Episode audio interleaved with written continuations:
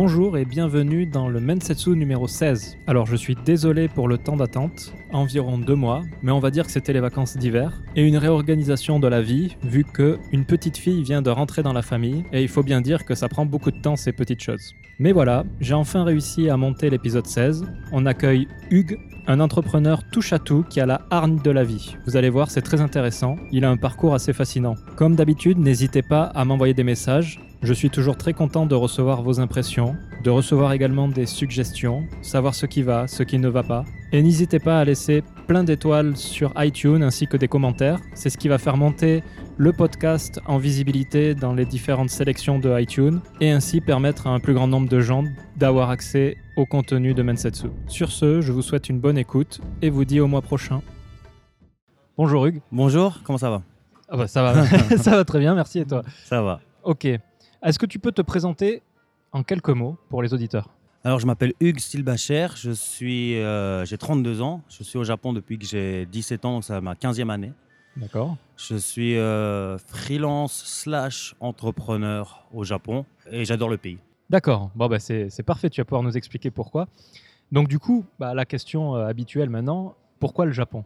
Alors, il n'y avait pas un gros, euh, une grosse histoire d'amour entre moi et le Japon dès le départ. C'était, euh, moi, je viens de la campagne euh, en Haute-Savoie et j'avais une grosse envie de partir. À l'époque, ça commençait aussi pas mal euh, les animés, les mangas. Moi, j'avais pas fait pas mal d'arts martiaux aussi quand j'étais plus jeune que le lycée, plutôt au collège. J'avais cette image du Japon assez, comment on peut dire, excentrique, disons. Et donc, quand j'ai eu l'opportunité de partir à l'étranger, j'ai mis trois choix le Japon, l'Afrique du Sud et le Brésil. Et mon premier choix était le Japon pour ces raisons-là. Et euh, c'est ça qui a été choisi. Donc, ça m'a permis de venir euh, pendant le lycée une année en tant qu'échange euh, au Japon.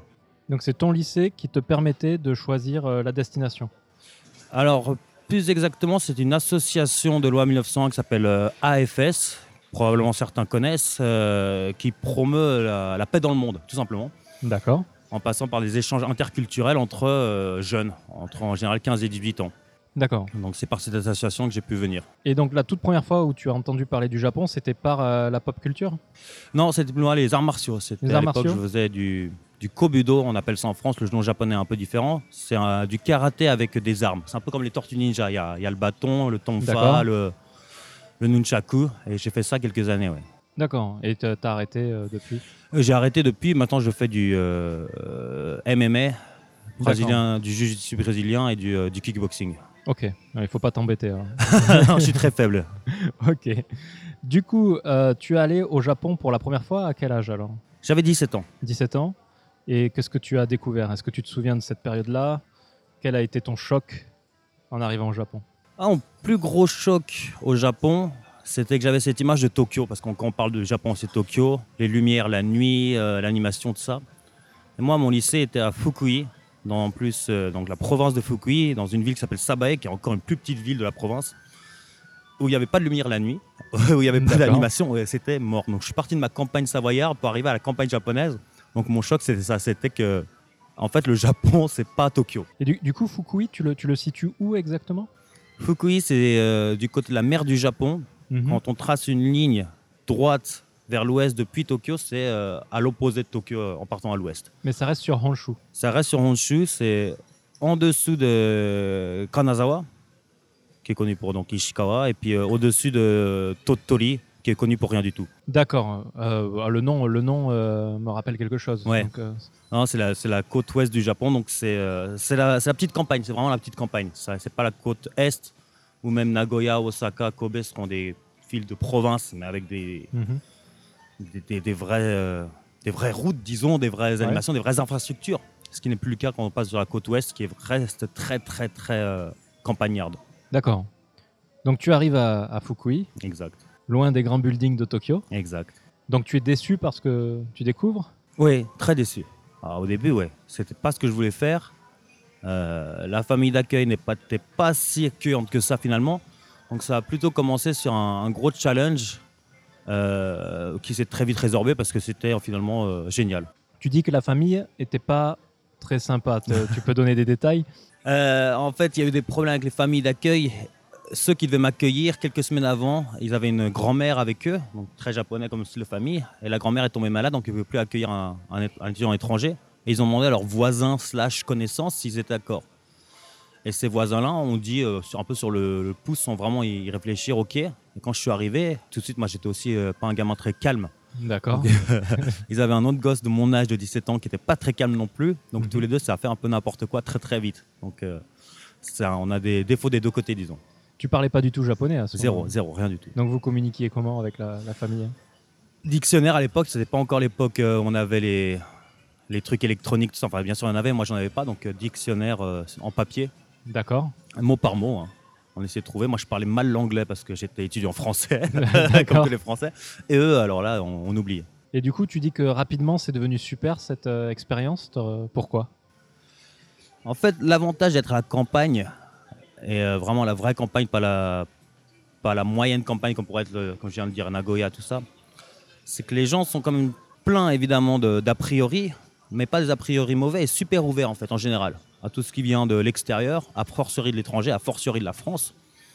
Et, euh, mais ils se forcent pas à parler anglais ou ils se forcent pas à, se la jouer un peu. euh, moi, je connais les States, donc je vais te parler en anglais ou ce genre de, conneries qu'on peut voir, par exemple, à Tokyo assez souvent quand il y a un étranger. Là, c'est vraiment, bah, tu viens au Japon, bah, on va t'intégrer. Donc, je portais le costume noir des écoliers japonais. En- au lycée en vélo et tout le monde ne parlait qu'en japonais.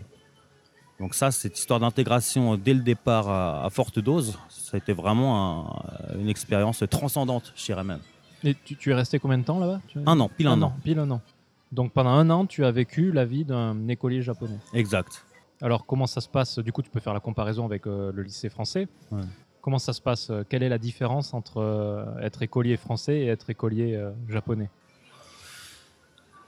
Finalement, euh, la conclusion que j'ai eue après ces un an, tous les premiers mois, c'était très centré sur les différences, mais la conclusion que j'ai eue au bout d'un an, c'est qu'il y a très très peu de différences. Quand on a entre 15 et 18 ans, on est très con. D'accord. c'était notre cas un peu à tous.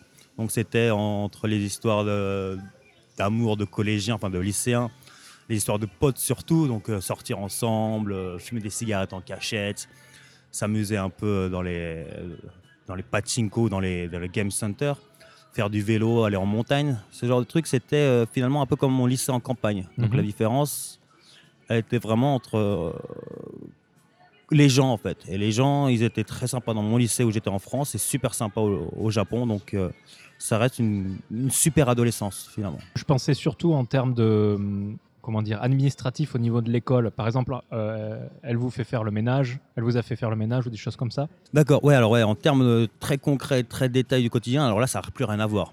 Euh, on y allait en vélo, qu'il pleuve, qu'il neige, qu'il vente, ça c'était dur. Je faisais trois quarts d'heure de vélo tous les matins. Euh, les uniformes, c'était chiant. Dès qu'on avait des chaussettes pas de la bonne couleur, on nous engueulait. Moi, j'avais des piercings à l'époque, pas piercing. Il fallait nettoyer les classes, évidemment. Euh, activités périscolaires, pas obligatoire, mais la pression sociale fait que c'est quasi obligatoire après, qui peuvent être assez durs. Moi, je faisais un peu de sport là, même si du badminton, c'était pas un truc euh, hallucinant. Ils étaient chauds quand même là-dessus. Ouais, tout un, tas de, règles, tout un manque de liberté qu'on n'a pas parce qu'au lycée français, c'est quand même super libre. Donc tu préférais euh, la, façon à la française au niveau de- de la gestion des écoles?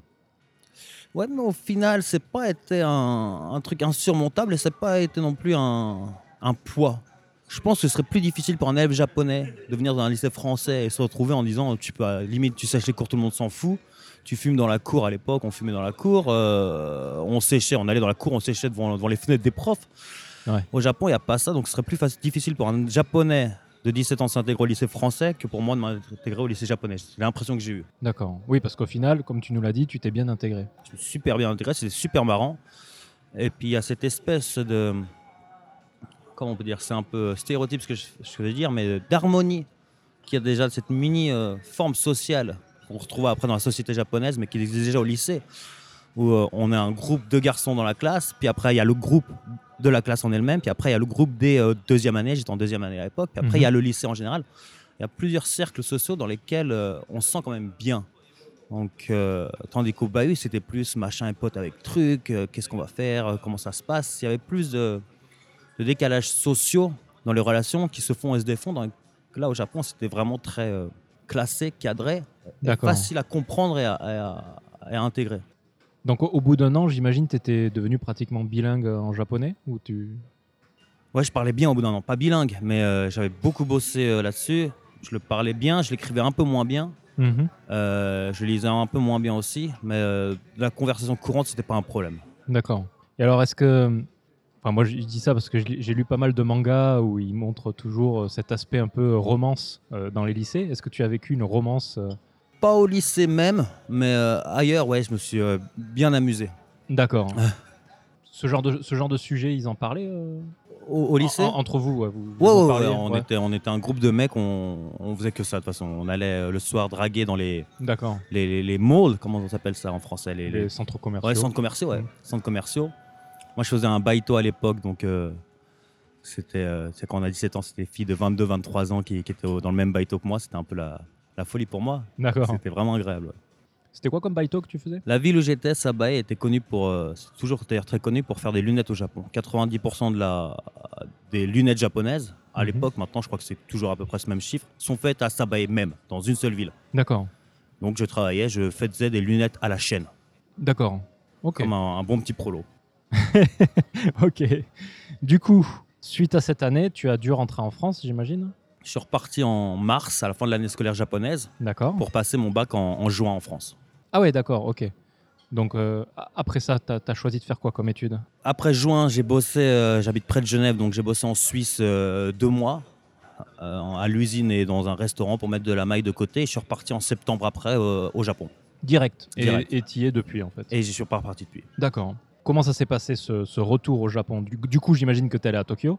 Là, je suis enfin allé à Tokyo. Alors c'était comment? Ah, c'était bon, c'était très très bon. Au niveau de- du logement, tu as fait comment pour... euh, Je suis arrivé, j'étais en, en guest house, un truc euh, en banlieue pas cher du tout. Et euh, qu'est-ce que je pensais faire? J'avais pas vraiment de plan à l'époque, c'était un working holiday, donc c'était vraiment un- une année coupure peut-être pour reprendre l'université après, je savais pas tellement. Je voulais tenter mon, ma chance. Au pire, je me suis dit, je retournerais à bosser à l'usine comme je l'avais fait en Suisse ou comme je l'avais fait euh, à Sabae. C'est pas vraiment un problème pour moi. Et le, le lendemain de mon arrivée, la, la première fois que je vais à Shibuya, un type m'accoste dans la rue et me demande euh, si je veux pas faire euh, défiler pour, euh, pour une marque qu'il représente en gros. D'accord. Truc un peu louche, tu vois. Ouais. Et moi, j'étais pas du tout branché fashion à l'époque. Je, savais même pas que la Tokyo Collection existait. Je lui ai dit, ça me paye, moi je fais n'importe quoi, quoi. D'accord. Et ça payait bien. Donc j'y suis allé et il m'a fait défiler pour sa marque, donc le mec. À l'époque, ceux qui connaissent la mode euh, s'en souviendront, c'était en 2005, il me semble bien. C'était la mode des vraiment des, des garçons grands, très très maigres. C'était Eddie Slimane de Dior Homme qui avait lancé ça. Un peu euh, pas malade, mais disons avec le visage très blanc. C'était tout à fait moi. Je faisais 1m80, 60 kg. Et, euh, et je, faisais, je fais toujours d'ailleurs très très jeune. Et c'est vraiment plein dans la hype euh, du moment. Donc après ce défilé, une agence m'a contacté et je suis devenu mannequin euh, une semaine ou deux semaines après mon arrivée à Tokyo. Et tu as fait ça combien de temps? 4 ans. D'accord. Hmm. 4 ans de, de man- mannequinat. mannequinat. Mannequinat. Ouais. Ok.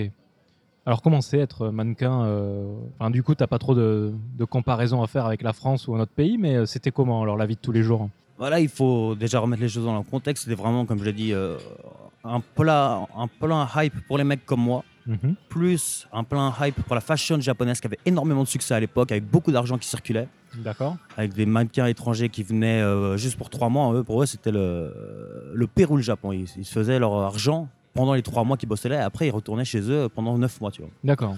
Donc il y avait beaucoup d'argent qui circulait et euh, beaucoup de fêtes, tout ça. Donc j'ai passé 4 ans euh, de folie. J'ai fait la, la jet set pendant 4 ans. Au niveau du visa, ça se passait comment? T'a- t'a- T'avais quel visa avec ce type de travail?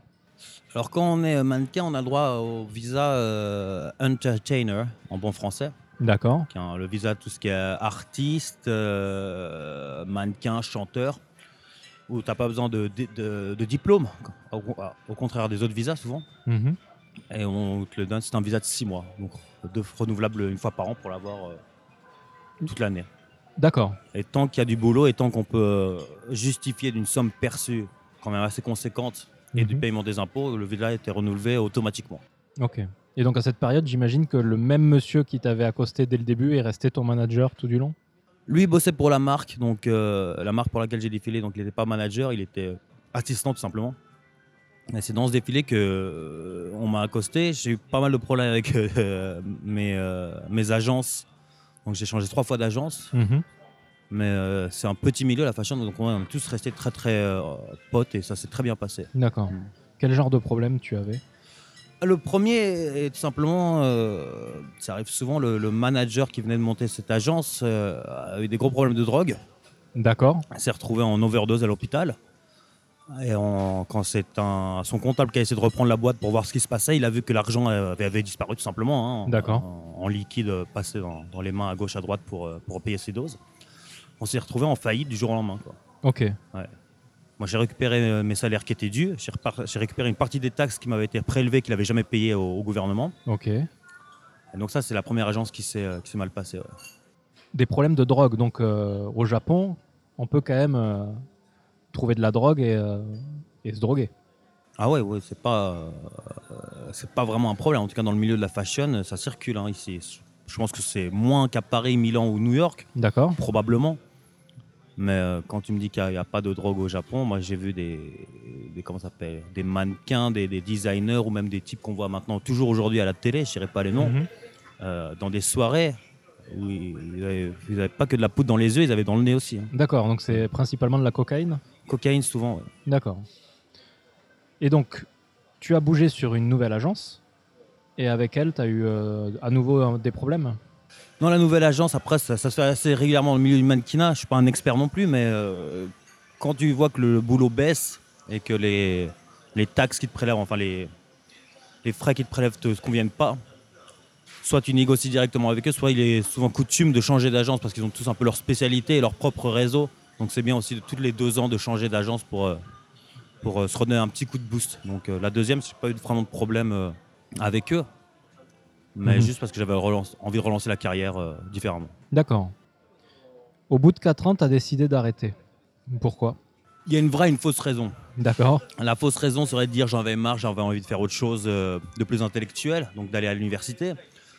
La vraie raison, ce serait que j'ai senti que justement ce mouvement de hype avec ce genre de, de mannequin que j'étais, ou même de toute façon d'avoir trop travaillé, ça me rapportait de moins en moins de boulot. Je voyais les gens qui étaient un peu plus âgés que moi, qu'on avait fait quelques années de plus, qui commençaient déjà à manquer de boulot.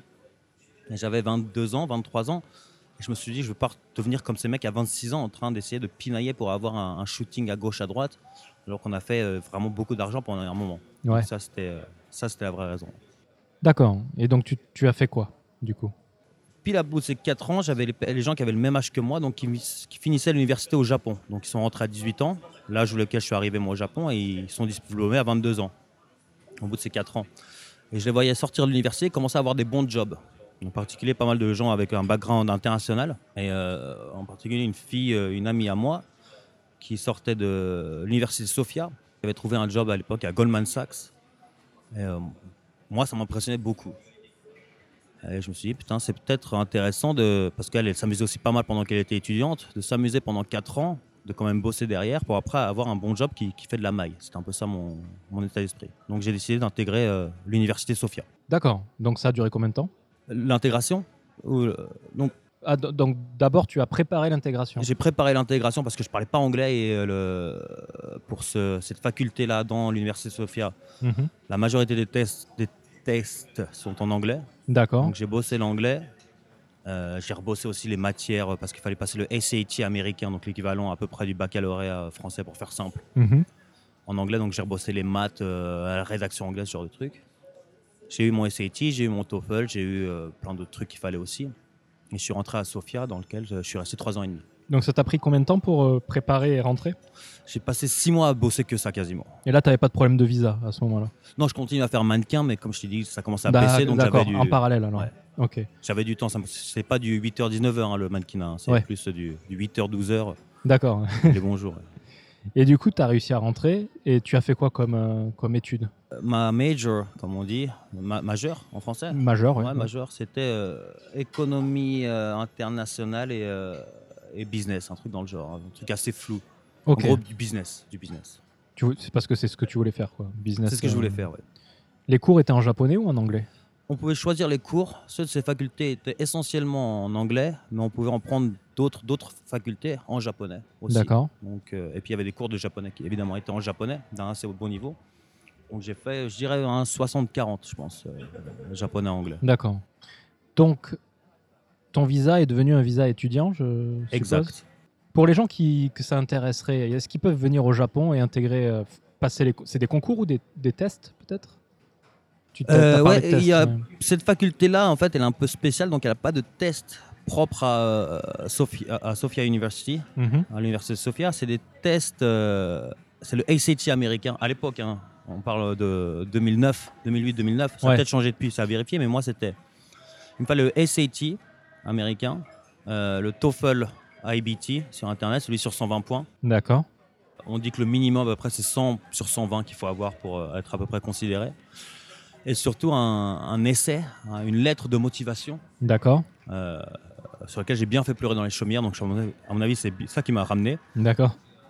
Et puis, un, pas un CV, parce que, mais une histoire, l'histoire de sa vie. Ok. Et puis, et puis sûrement des, des lettres de recommandation. Je crois que c'était des profs du lycée qui m'avaient écrit des lettres de recommandation à l'époque. Parce que tu les connaissais euh, à côté? J'ai demandé à mon père euh, d'aller les voir. Ceux qui se souvenaient de moi, et certains peut-être ne se souvenaient même pas, ont eu la gentillesse de, de m'écrire des lettres. D'accord. Ok. Donc tu as réussi à rentrer, tu as fait de l'économie pendant trois ans. Est-ce que c'est des bons souvenirs? Assez mitigé, assez mitigé parce que cette faculté qui est très bien et, et vraiment les cours sont à super niveau est quand même un truc assez euh, orienté international, mais l'international euh, quand même d'une certaine élite, c'est-à-dire pas mal de familles japonaises qui étaient, euh, qui ont vécu à l'étranger. Donc c'est le papa maman qui est en général du Toshiba, du Sony ou ce genre de trucs, qui ont été envoyés aux États-Unis souvent, parfois en Europe, parfois à Paris ou en Suisse pour bosser là-bas. Les enfants étaient à l'école internationale, donc ils sont revenus faire l'école internationale au Japon. Donc ça reste une mentalité assez, assez disons, blanche et bourgeoise, même si c'est euh, la plupart des Japonais ou même d'autres euh, nationalités. Ça reste assez, euh, quand je dis blanche et bourgeoise, américaine blanche et bourgeoise, dans le, dans le sens WASP. Un peu, j'avais vraiment l'impression d'être dans, un- dans un- une série américaine quand j'étais là-bas, quoi. C'était les Oh my God, machin, machin. D'accord. Ouais. Même les Japonais parlaient anglais Ah comme ouais, ça. c'était- il parlait comme ça, c'était vraiment. c'est pas une, c'est pas une mine, c'est, c'est une majorité sans être la totalité. D'accord. Mais il suffit que ce soit des gens comme ça, il suffit qu'il y en ait un, un petit peu pour que ça, de, ça tape vite sur le système. D'accord. Et ton objectif au final, euh, c'était d'arriver à, à transformer quoi avec ces études? Tu voulais faire quoi à terme? Moi, très vite, ce que j'ai voulu faire, c'était de la microfinance. Je voulais bosser avec les pays en voie de développement, Mhm. l'Afrique en particulier. Dans mon esprit à l'époque, ça, passait par le- la microfinance, en- ou le- la finance en général, en particulier la microfinance. Donc c'était vraiment le, le truc dans je que je voulais bosser. Je regardais vraiment beaucoup la finance à l'époque. D'accord. Comment, comment tu t'occupais pendant ce temps? Donc, euh, entre euh, la période mannequinat et la période étudiante, j'imagine que bon, euh, tu bossais, Mhm. mais tu sortais aussi. Tu faisais quoi exactement comme sortie? T'allais à Shibuya, t'allais à Roppongi? C'est- C'était quoi la, la sortie typique? En fait, moi, quand je suis rentré à l'université, euh, j'ai énormément travaillé parce que c'est une université chère, il faut pas se mentir. J'ai une bourse qui me payait la moitié. Euh, j'ai eu d'autres bourses, ils ont été vachement généreux, des bourses privées qui m'ont été accordées assez régulièrement, qui mettaient du beurre dans les épinards. Mais même si l'université est payée, ça ne te fait pas bouffer à la fin du mois. Euh, Donc je travaille beaucoup, je prenais les cours le matin. En général, à partir de 14h, j'allais faire des petits boulots l'après-midi. Le soir, je, je, faisais des, je faisais mes études, des devoirs, parce que c'est une faculté qui est assez demandeuse de temps, en particulier pour les devoirs, sur un contrôle continu. Et pour avoir la bourse, il fallait avoir des bonnes notes. D'accord. Être dans le, même pas le premier tiers, vraiment dans les, dans les cinq premiers à chaque fois. Donc ça me laissait peu de temps pour les sorties. Mais comme ça me manquait, j'ai essayé d'allier un peu les deux. J'organisais des soirées à l'époque sur Opongi, dans des, dans des clubs sur Opongi, où je ramenais mes potes mannequins de l'époque où j'étais mannequin. D'accord. Et puis les, les filles ou les garçons d'ailleurs qui voulaient les voir. Donc j'ai fait ça plusieurs fois. Ça me permettait de sortir et d'avoir un peu de maille aussi à gauche. Ok. Et donc, donc du coup, tu sortais dans, dans des, dans des boîtes quand tu étais mannequin? C'était le type de sortie C'était euh, dans des boîtes ou des clubs? Ouais, moi beaucoup. Je suis très clubbing, donc beaucoup de, beaucoup de clubs. D'accord. Hmm. Ok. Je pense toujours à ce film Enter the Void. Je sais pas si tu l'as ouais, vu. ouais, ouais, ouais. C'est un peu, c'est un peu le Tokyo sale, quoi. Le, Tokyo ouais, ouais. des bas-fonds. ouais. Est-ce que tu as vu un peu ce Tokyo-là? Ouais. Alors, tu, tu peux en parler un peu Ah, le clubbing, ça reste quand même assez propre parce que c'est quand même un des endroits euh, pas de luxe, mais cher au Japon. Tu Ouais. payes des entrées chères, les gens sont assez propres. Tu as toujours des, des- des espèces de mi-club, mi-bar mal famés de Roppongi qui ouvrent jusqu'à midi euh, pour euh, attirer la, la faune euh, qui ne veut jamais rentrer chez elle. Mhm. Moi, je l'aurais plutôt vu euh, ce genre de Tokyo dans, dans Kabukicho, Ouais. euh, plus après dans ma vie, euh, dans les petits bars, les petits rades et puis les, ouais, puis, ouais, les clubs aussi de Kabukicho qui étaient beaucoup plus centrés. à l'époque, ça, ça a changé maintenant. C'était la, comment ça s'appelle? La trance. D'accord. Qu'est-ce que la trance? La musique hyper Ah, rythmée. ouais, ouais. Pas, pas rentrer en trance, mais enfin ça vient de là probablement. je suis pas un expert. Euh, trance, c'est euh, comment on appelle? Psychédélique. Psy- Psychédélique? Psychédélique? Psychédélique. Ouais. Ouais, ouais. Psychédélique, ouais, la musique psychédélique. Donc ça, c'était des trucs un peu bizarres. Et personne n'était net hein, dans cet endroit-là. D'accord. C'est pas les endroits où j'allais. Moi, j'étais très euh, pur dans ce contexte-là. C'était euh, de, la, de la techno et de la house, et puis après de l'EDM quand c'est devenu à la mode. D'accord. Mais ça restait très propre. ouais. Ok. Tu as expliqué que tu voulais faire du business avec l'Afrique. Pourquoi cet intérêt pour l'Afrique? Moi, j'ai mon père qui a beaucoup bossé avec Mada. Et de par ses relations, pendant que j'étais à l'université, euh, un de ses amis qui est sur Madagascar lui a demandé, euh, s'est mis en contact avec moi pour envoyer des, vêtements d'occasion japonais sur Madagascar. Donc, euh, j'ai commencé à chercher un peu pour lui. On a trouvé une entreprise qui faisait de la sable d'occasion. On a envoyé plusieurs containers à Madagascar.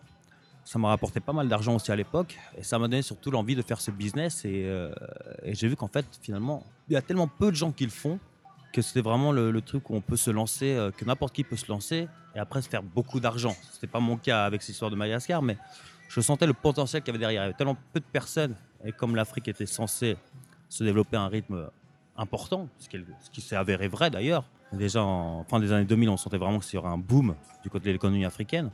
Et donc je me suis dit, bah, il est là le jackpot, il est en, en Afrique. D'accord. Est-ce que tu pourrais nous dire, peut-être peut-être que tu sais pas, mais nous dire comment le Japon perçoit l'Afrique? Hmm. À quel point de vue? Bah, Vu qu'on est dans, dans un point de vue économique, disons point de vue économique, quoi, Mm. potentiel économique. Il y a un énorme boom en ce moment euh, sur l'Afrique, au Japon. Il ne faut pas se mentir. Quand on va sur une conférence euh, sur euh, J'ai eu du succès en Afrique, il y a deux, trois mecs un peu des, des mecs un peu charismatiques qui font toujours un peu d'argent sur là-dessus. Ils lancent des conférences, même à, à 3 millions, 5 millions l'entrée. C'est toujours à 200, 300 personnes souvent. Euh, il y a des émissions de télé sur euh, des types qui ont lancé leur, euh, leur business au Rwanda. Donc il y a un, une espèce de, consensus dans le milieu de business qui dit que l'Afrique, il y a moyen de se faire de l'argent et ça va être un truc qui va exploser. Donc quand on parle de l'Afrique, tout le monde est assez positif en disant ouais ça va être super. Maintenant, ça c'est des paroles. Des mecs au Japon qui se bougent et qui vont là-bas, soit ils n'ont pas les, les couilles pour le faire, et ils font que parler, soit ils le font et le gros problème c'est qu'ils se font arnaquer sur place, arnaquer ou alors ils, ils- bossent mal tout simplement et ça leur rapporte pas grand chose. Soit ils le font pas, ils parlent beaucoup, soit ils y vont et ils font pas grand chose là-bas. Donc euh, ça parle beaucoup mais il y a peu d'action disons, pour dire en un mot. Tu verrais une raison dans ça? C'est typique peut-être de la façon de faire des businessmen japonais ou c'est l'Afrique qui fait peur? C'est quoi? Il y a du mauvais dans les deux côtés. Déjà, les mecs qui font de l'argent à l'étranger, les Japonais qui veulent se lancer à l'étranger et qui font faire de l'argent, ils vont soit se lancer dans l'Europe ou les States Mhm. parce que ça parle anglais, parce que c'est un, un business mind qui leur ressemble, donc ça c'est facile. Soit en ce moment c'est beaucoup l'Asie, parce que là aussi c'est un- une façon de penser et de faire qui est assez proche du Japon, parce que ça reste asiatique, ça reste comme une, une colonne vertébrale commune qu'on peut pas nier, qu'on peut pas nier. Mhm. Et donc, en fait, ceux qui restent et qui veulent bien aller à l'étranger en Afrique, c'est pas le, le haut du panier, disons, dans, le- dans- dans tous les businessmen. C'est un peu des types un peu, pas bizarres, mais différents, disons. Dans le bon comme dans le mauvais. Ça, c'est le premier problème du côté japonais. Le deuxième problème du côté africain, c'est que là-bas, le win-win ou le, le chacun euh, s'en met un peu de son côté, on fait des trucs sur le long terme. Tout le monde le dit, mais personne ne le fait. D'accord. Ça reste des pays en voie de développement, quoi que ça veuille dire, avec des, des situations locales qu'on ne peut pas nier. Ce qui est dit, il faut bouffer demain, il faut bouffer le mois prochain, il faut nourrir la famille. Et les Japonais qui ont quand même tendance à venir avec leurs grands sabots et leur, euh, leur- à les regarder un peu de haut, ça passe pas toujours très bien non plus. D'accord. Tu me demandais euh, de quel point de vue les Japonais voient euh, l'Afrique. Donc je t'ai demandé le point de vue économique. Quel serait leur point de vue d'un point de vue civilisation? Je crois qu'il ne faut pas se mentir, il y a un grand, euh, on va pas utiliser le mot racisme qui est surutilisé, mais qui un- il regarde de haut la civilisation euh, africaine, si Mhm. elle existe, en tout cas l'Afrique en général, comme il regarde de haut l'Asie euh, en général aussi. hein.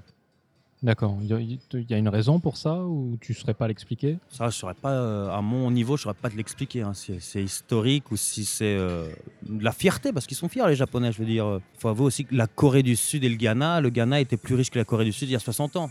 Le Japon, il y a 60 ans, n'était pas grand-chose. Ils sont quand même, euh, économiquement en tout cas, même culturellement d'ailleurs, élevés à un niveau mondial assez incroyable. C'est une puissance majeure dans le monde, aussi bien culturelle que- qu'économique ou même politique, là, le Japon. Donc peut-être qu'ils en sont fiers tout simplement d'avoir cette influence sur le monde que, que n'a pas euh, le Vietnam ou euh, le Bénin. Et tu dis que. hum, Enfin, je te pose la question et tu me réponds de cette façon-là. C'est du ressenti? Tu as vu des choses concrètes qui te font dire ça? Il y a du ressenti, euh, il y a du concret aussi, parce que j'ai bossé beaucoup. Au... c'est pas le pays le plus facile, mais en République démocratique du Congo. Mhm. J'ai créé mon entreprise là-bas avec des investisseurs japonais. Ça, la, la République démocratique du Congo, ça crée des problèmes. C'est pas smooth là-bas. Euh, rien que pour se déplacer d'un point A ou un point B, il y a toujours des problèmes. Le, le plus petit truc basique est source à problème. Donc ça avance lentement, c'est dur. Mais c'était à chaque fois qu'on parlait de problèmes et de solutions qu'il fallait trouver avec les investisseurs, c'était toujours un peu du. euh, ouais, ouais, ça, ils, ils posent vraiment mal, ils ne comprennent rien, ça m'étonne pas qu'ils soient à ce point-là. Ça rentrait tout de suite dans le négatif. En- avec un sous-entendu, nous au Japon, c'est pas comme ça. d'accord. Ce qui, ce qui, quelque part, d'après ce que tu me dis, euh, est vrai. Au Japon, Oui, c'est pas ce, comme qui, ça. ce qui est vrai. Mais euh, est-ce qu'au Japon, t'as pas de problème non plus Je veux dire, le mec qui se plaint de passer deux heures dans un embouteillage à Kinshasa, euh, j'entends pas se plaindre de passer deux heures dans le train euh, Ouais. euh, au Japon, tu vois. Le, le temps du transport, il est important dans, dans Kinshasa et dans le Congo, mais il est important aussi à- au Japon. hein. Il a- Il est perçu différemment, mais il est aussi important. Exact. Non, Ouais. c'est ça, ouais. C'est vrai. Ok. Donc tu as fait 4 ans de mannequinat, 3 ans d'école, donc ça fait 7 ans. Donc il nous, il nous manque 8 ans. Donc euh, de suite après ton école, qu'est-ce que tu as fait? Alors, j'ai fait un an au lycée japonais, quatre ans de mannequinat et euh, trois ans et demi d'école. C'était une école de quatre ans, c'est un. Bachelor of Arts. Que, parce que j'avais eu des bonnes notes et assez de crédit, j'ai pu le, réduire à trois ans, à trois ans et demi. Et là, je me suis retrouvé en 2013, donc, à euh, 26 ans, 27 ans, 26 ans, et je suis rentré en entreprise japonaise. D'accord. Oula, le, gros, le grand saut. Ouais. C'était comment? Écoute, moi, j'en ai euh, de très bons souvenirs, c'était super bien. Ouais. Ça m'a formé. Je n'ai pas de moyen de comparer avec la France parce que j'ai jamais été dans cette même position en France, mais comme je pense que peu d'entreprises euh, dans le monde m'auraient formé, D'accord. ça m'a donné un niveau en, en termes de business euh, que j'aurais. Je pense que j'ai fait pour 5 ou 6 ans de, de business en, en deux ans, je dirais. Donc c'était quoi comme entreprise? C'était une filiale de Yahoo Japan, Ok. qui à l'époque, Yahoo Japan investissait dans cette entreprise. Et quand je suis rentré, elle venait de la racheter. Mhm. entièrement. Donc, qui était, elle possédait l'entreprise. Donc, Yahoo Japan au Japon est aussi une filiale de SoftBank. Donc, en fait, on était dans la grande famille SoftBank à l'époque. Et le- l'entreprise, je peux la citer, elle s'appelle CarView. Elle était spécialisée dans le, tout ce qui est euh, les voitures et l'IT. Donc, ils ont le. Quand on va sur yahoo.co.jp, qu'on clique sur le- l'onglet voiture, Mhm. on saute directement sur ce site CarView. Ça, c'était le côté euh, domestique, domestique local, japonais. Et moi, j'étais plus dans le côté international. Qu'en fait, ils avaient une, une plateforme sur Internet qui rassemblait les exportateurs de voitures de tout le Japon. D'accord. On avait plus de 400 ou 500. Et qui ramenait des clients du monde entier pour acheter des voitures d'occasion japonaises sur cette plateforme. D'accord. C'est le, le Alibaba ou le, le Amazon de la voiture d'occasion du Japon. Ok. Alors, avant de parler de ce que tu faisais euh, concrètement, est-ce que tu as vécu Apparemment, Yahoo, c'est quand même une, une boîte qui est un peu, euh, pas high-tech, mais euh, moderne, je dirais. Donc, tu n'as pas eu à vivre tout ce qui est Chore, Radio Taiso, toutes ces choses-là? Pas du tout. On était vraiment très américanisé sur, euh, sur ce côté-là. Tout ce qui prenait du temps et qui était inutile était normalement effacé de la carte. Ça ne nous empêchait pas d'avoir parfois, je me suis retrouvé avec une demi-journée, voire les trois quarts de la journée en meeting. D'accord, les fameux meetings. les fameux meetings où rien n'était décidé, où on faisait que, que parloter, chacun avait son temps de parole. D'accord. Mais non, non, c'était super ouvert, de part parce que le- c'est l'esprit Yahoo déjà au départ, c'est l'esprit SoftBank déjà à la base, Yahoo ensuite. Et puis, euh, comme ça marchait très bien avec l'Afrique, on avait un, un Ougandais, un Kenyan, un Zambien. Euh, J'étais avec une Russe, c'était quand même, même si on n'était pas la majorité, assez internationalisé. D'accord. En plus, dans le, le département où j'étais, c'est resté de la voiture d'occasion. Donc la voiture d'occasion au Japon, c'est un milieu assez spécial. C'est la voiture d'occasion plus l'export. Et l'export aussi, c'est un milieu assez spécial. C'est quand même des gens qui, euh, comment on peut prononcer ça? Qui n'ont pas fait beaucoup d'études, disons, voilà comme ça. Mhm. Donc qui, est un peu rough, brut de décoffrage, comme on dit en français. Donc on avait cette culture aussi où euh, c'est un peu plus rentre dedans qu'une qu'un truc, qu'une entreprise euh, alpha, disons. Ok. Et donc tu dis que tu as appris énormément. Qu'est-ce que tu as appris en fait? Comment tu l'as appris et qu'est-ce que tu as appris? Alors on a commencé, on m'a mis dans les sales Mhm. avec euh, un ordinateur, un téléphone et fait du chiffre. Et c'était un peu le loup de Wall Street, le, le- le loup de Wall Street. Mhm. Euh, ne raccroche pas le téléphone tant que le mec t'a pas dit oui, quoi. D'accord. Donc on a fait ça, j'ai fait des très bons chiffres. Au bout de trois mois, ils m'ont changé sur euh, cette fois le- la logistique, donc tout ce qui est euh, export. Mhm. Donc je suis allé pas mal dans les ports japonais, m'occuper pas mal de bateaux, de comment mettre les voitures, de négocier le- la baisse du prix du transport tout simplement, Mhm. aussi bien dans le marché local qu'international. Et au bout de ces donc trois mois et trois mois, j'ai fait un an et demi dans le business development, c'est-à-dire trouver de nouveaux, de nouveaux marchés pour ce site internet. D'accord. Donc ça m'a emmené en Corée, en Amérique du Sud. Ok, donc effectivement, tu as eu euh, à faire beaucoup de choses différentes. Et donc tu as beaucoup appris. Quoi. Ouais. En termes de management, tes managers étaient bons euh, Tu t'es senti porté par eux ou des fois tu as eu des, euh, des bâtons dans les roues à cause d'eux Moi, à l'époque, j'étais, euh, ça n'a pas beaucoup changé, un petit con. Donc, ils me cassaient tous les couilles, les managers, de toute façon, parce que j'étais forcément meilleur qu'eux. Ok. Mais ça, un, un des avantages de Yahoo, quand même, la, la façon de noter les gens était super straight, très droite, très juste. Mhm. Il y avait des objectifs trimestriels, chiffrés, donc c'était pas au, au bon jugé, qui te donnaient des points sur lesquels on te jugeait euh, de ta, ton adaptation ou non-adaptation. Ok. Les managers, ils me mettaient pas des bâtons dans les roues, ils me calmaient un peu parce que c'est vrai que j'avais tendance à, à être toujours euh, on y va, on y va, moi devant, moi devant. Mais euh, non, dans l'ensemble, ils m'ont beaucoup porté, m'ont beaucoup appris, ils ont été très sévères, beaucoup, très souvent, mais euh, je leur dois énormément, tous. Quand tu dis sévère, c'est-à-dire? Euh, C'était un exemple concret. Je suis allé en Amérique du Sud avec ma, ma manager de l'époque, on était deux, pour ouv- ouvrir ces nouveaux marchés. C'était un truc vraiment tough. Donc c'est 35 heures pour y aller là déjà. Donc déjà le l'avion te met une race. On a fait trois pays, on a fait la Bolivie, euh, le Paraguay et le Chili en, en deux semaines, Mhm. avec plus de 4 ou 5 rendez-vous par jour. Ok. Le soir, on rentre à l'hôtel et moi, je devais faire le, le nippo en japonais, donc le compte rendu de la journée. Et je lui amenais et la fille me corrigeait la moindre erreur de japonais. Je le parlais bien à l'époque, je l'écrivais bien aussi, mais je- je- tu peux être vivre ici 15 ans, tu fais toujours une erreur de grammaire ou un truc, un Mhm. truc mal formulé, surtout quand en plus tu as deux ans, dans- un an à l'époque d'entreprise derrière toi. Ouais. Euh, tu peux pas chercher la petite bête. Et la fille, elle me disait, tu as fait une erreur, retrouve-la. Elle, elle était à la piscine, la manager donc, pendant ce temps-là. Elle était japonaise du coup. Elle était japonaise. D'accord. Donc elle, elle était au bord de la piscine. Moi, j'étais dans ma chambre d'hôtel, je faisais le truc. Je lui redescendais à la piscine. Elle me disait, il y a une erreur. Me disait peut-être un indice, la trouver et je vais refaire ça. Donc euh, je, je dormais à 3h du matin pour me lever à 6h du matin parce que c'est moi qui mettais les rendez-vous dans la journée pour bien les intercaler. D'accord. Donc ça, c'était vraiment un, un coup dur. Elle, elle le faisait pas forcément méchamment parce que c'était pas une sorcière non plus. Mhm. C'était pour, euh, pour me- pour m'élever, disons, probablement Ouais. mais euh, elle savait pas juger euh, la, la- la limite entre, même si j'ai pas utilisé, le- j'aime pas utiliser ce mot, le harcèlement, Ouais. le harcèlement moral là quasiment, et le, le fait d'enseigner à quelqu'un. Est-ce que tu as eu euh, a été victime encore de harcèlement moral par d'autres managers ou c'est vraiment euh, une anecdote euh, Non, non, c'est une anecdote. Je le dis aujourd'hui, c'est un peu un harcèlement moral, mais à l'époque, euh, même si elle m'avait énervé, je l'ai jamais pris comme ça. mhm, J'ai pas de, de gros trucs négatifs. C'était dur. mhm. beaucoup ont abandonné en route. Ouais. Beaucoup pleuraient. Euh, c'était, c'était pas, c'était comment on dit, c'est pas pour les faibles, disons. D'accord. Dans le, dans le- quel que soit le sens que tu veux donner à cette phrase. D'accord. Mais on avait, on a récupéré ce dont, ce qu'on voulait. On voulait bien bosser, on voulait faire des gros projets. On a eu ça. Et puis on a eu de la confiance. Et moi, j'ai quand même très vite évolué dans une entreprise japonaise. Et on m'a énormément appris. Je veux dire, j'ai probablement plus récupéré en termes d'apprentissage qu'en termes de salaire.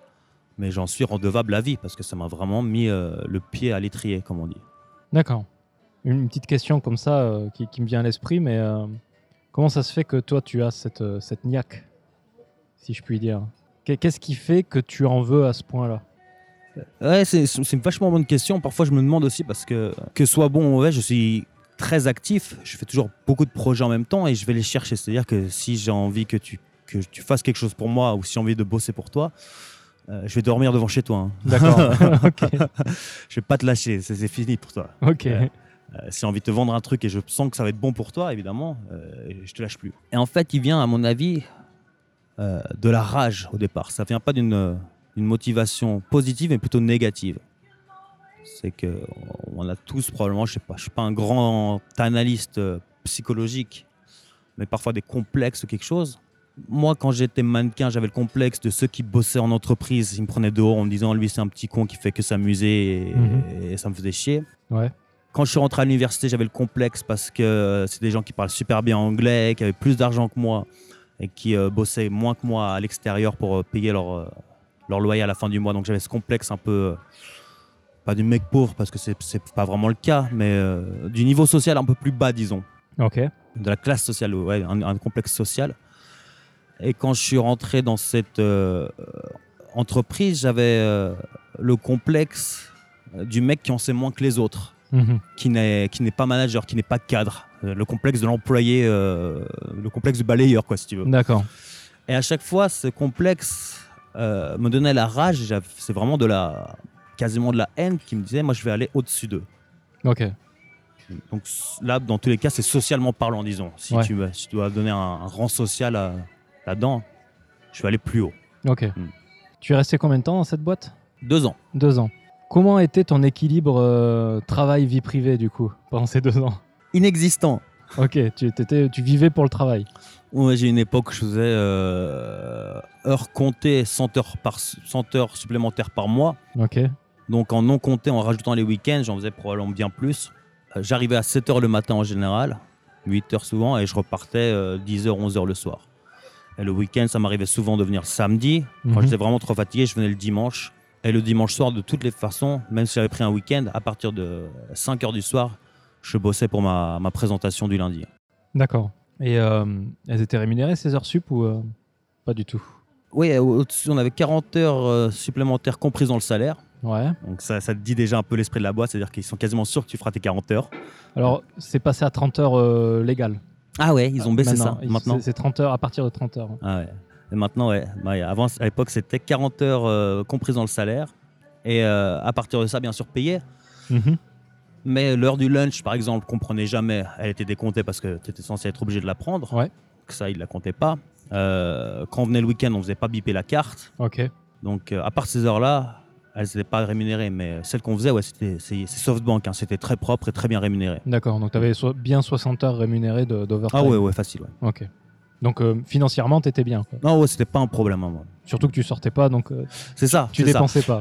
mais par contre, quand on sortait, ouais, on se mettait bien. en- C'est le problème. On, on dépensait trop. Non, non, mais c'était financièrement, c'était pas la panacée non plus. J'aurais pu euh, rentrer à Goldman Sachs dans une entreprise américaine euh, avec le parcours. J'aurais gagné deux fois plus dès le départ pour moins d'heures, mais euh, avec un apprentissage bien moindre à mon avis. Ouais. Ouais. Ok. Donc, on est en 2015. Qu'est-ce que tu as fait après? Le 1er avril 2015, j'ai monté ma première boîte, Ok. Fortes Soli, ça s'appelle, euh, de, de consulting euh, sur l'Afrique francophone. Alors, Simplement. Tu as monté une boîte sous quel régime? Kabushiki Gaisha, je sais pas comment on dit en français. Une euh, société anonyme? C'est ça, une société anonyme. D'accord. Est-ce que c'est compliqué à monter au Japon? À monter en soi, non. Qu'est-ce que- qu'est-ce qu'il faut pour euh, faire une euh, Kabushiki Kaisha au Japon? La loi japonaise dit qu'il suffit d'avoir un yen de capital maintenant, D'accord. même si euh, dès le départ, monter l'entreprise et payer les taxes pour l'établissement de l'entreprise, ça coûte déjà de l'argent. Mhm. Mais euh, on peut s'amuser à faire les papiers soi-même. Moi, j'ai demandé un gyosei shoshi, un notaire, un notaire, ouais, euh, de me le faire. Il a pris, je crois, euh, 50 000 yens de, de frais et puis il a gardé 15 000 yens, euh, euh, hein, 50 000 yens, 150 000 yens pour les frais D'accord. Ouais. de création de la boîte. Mhm. Donc euh, pour euh, 200 000 yens, j'ai créé une boîte. Ok. Donc, tu as monté, c'était une boîte de consulting. Consulting, j'étais seul. Ok. Elle existe toujours aujourd'hui? Toujours, et je suis toujours seul. Ok. Et ça tourne bien? Ouais, ouais, j'ai créé d'autres boîtes depuis. Là, je suis de retour justement sur cette première boîte, Fortes Soli, Mhm. sur laquelle j'ai lancé une, une nouvelle marque. J'ai produit une nouvelle marque Euh, donc je suis plus vraiment dans le consulting, même si je continue à en faire. Euh, là, c'est vraiment plus dans la, dans la vente d'objets, tout simplement. Ok. Import et vente d'objets. Donc elle a, elle a recommencé à exister après une période euh, creuse. Donc, euh, la toute première fois où tu l'as créé, ça a duré combien de temps? Je l'ai créé en avril 2015 et euh, j'ai commencé à faire du consulting. Et l'une des personnes que j'ai rencontrées lors de mon consulting a dit T'as un super business model. C'était pour de l'export de voitures à l'époque au Congo, justement. Mais ton problème, c'est qu'avec un capital de merde, ça marchera jamais. Donc, euh, il te faut un vrai capital. Mhm. Merci, monsieur. Donc, il a mis un énorme capital en créant une nouvelle entreprise euh, à trois, trois partenaires. On a appelé Genèse et une deuxième entreprise au Congo pour faire des relations euh, Kinshasa-Tokyo. Ok. Import-export. Est-ce que tu pourrais, pourrais dire rapidement Ouais. pourquoi une boîte avec un petit capital euh, ne marche pas? En fait, là, ce business model que, que je voulais faire, c'était de l'export de voitures. Donc, Mhm. une voiture d'occasion, ça coûte cher. Et en plus, l'export, c'était non, non seulement l'amener au port de Kinshasa, mais en plus payer les taxes au port et euh, la vente sur place après les taxes payées. Donc ça veut dire qu'il faut un cash flow de fou parce que entre l'achat de la voiture et la vente de la voiture à Kinshasa, c'est 5 mois de, de capital endormi. D'accord. Même si on fait beaucoup de bénéfices sur une voiture, pendant ces 5 mois, il faut payer des gens. Et surtout, il faut en acheter énormément au point A pour gagner énormément au point B Ok. pendant 5 mois. Donc en, en faisant une voiture 5 mois, on en fait deux par an, on ne bouffe pas avec ça. Ok. En en achetant 40 voitures au point numéro 1, en arrivant en, en goupillant bien en faire ça deux ou trois fois par an, le cycle, Mhm. là on commence à faire de l'argent. Donc c'est pour ça qu'il fallait un capital pour ce business model-là. Ok. Pour démarrer le cycle. Exact. Ok. Avec cette boîte, tu avais quel visa? Le visa entrepreneur du coup? Alors j'ai eu le visa entrepreneur. Euh, avec cette boîte, qu'est-ce que j'ai fait? Toujours le visa entrepreneur, mais sur une nouvelle boîte là cette fois. D'accord. Euh, c'est le même visa entre, euh, comment on dit, dirigeant ou là j'étais pas CEO, j'étais COO dans cette boîte. D'accord. Mais c'était le même visa. Ok. Et du coup, après cette boîte, alors, tu as, tu as fait quoi? Donc je suis allé, j'ai vécu 5 ou 6 mois au, au Congo, à Kinshasa, pour lancer ça. On a fait bien, ça a très bien marché. Et on a continué jusqu'à que l'année passée, en 2017, donc, ce même investisseur, nos deux par- mes deux partenaires, décide de lancer une, euh, une usine d'eau, une usine d'eau minérale euh, à Kawaguchiko, pas loin de, de Tokyo, hein, à une heure et demie de Tokyo Mhm. au pied du mont Fuji. Ils l'ont lancé, ils se sont amusés ensemble là-dessus et euh, au bout de quelques mois, ils m'ont demandé de venir les aider, en particulier pour la logistique et pour le- les ressources humaines, Mhm. parce qu'il manquait de, de gens euh, compétents ou en tout cas de gens qui comprennent leur système de pensée. Donc ils m'ont, comme c'était l'investisseur qui avait lancé cette deuxième boîte, je pouvais pas lui dire non. Euh, si c'est lui qui décide de pas faire, euh, de Ouais. plus bouger l'argent, j'ai pas mon mot à dire. Hélas, hein, c'est pas mon argent. Donc je lui ai dit d'accord. Et euh, donc je me suis retrouvé directeur d'une d'usine d'eau minérale D'accord. à Kawaguchiko. Ok. Bah, c'est bien. Ouais, c'est bien, ouais, ça m'a fait rigoler, ouais. Ton investisseur, c'est un japonais? C'est un japonais, oui. Tu as rencontré aussi des investisseurs français ou étrangers, j'imagine, euh, dans toute ta carrière Très peu, Très peu? très peu. Essentiellement japonais. Moi, je suis très, euh, très, très japonais.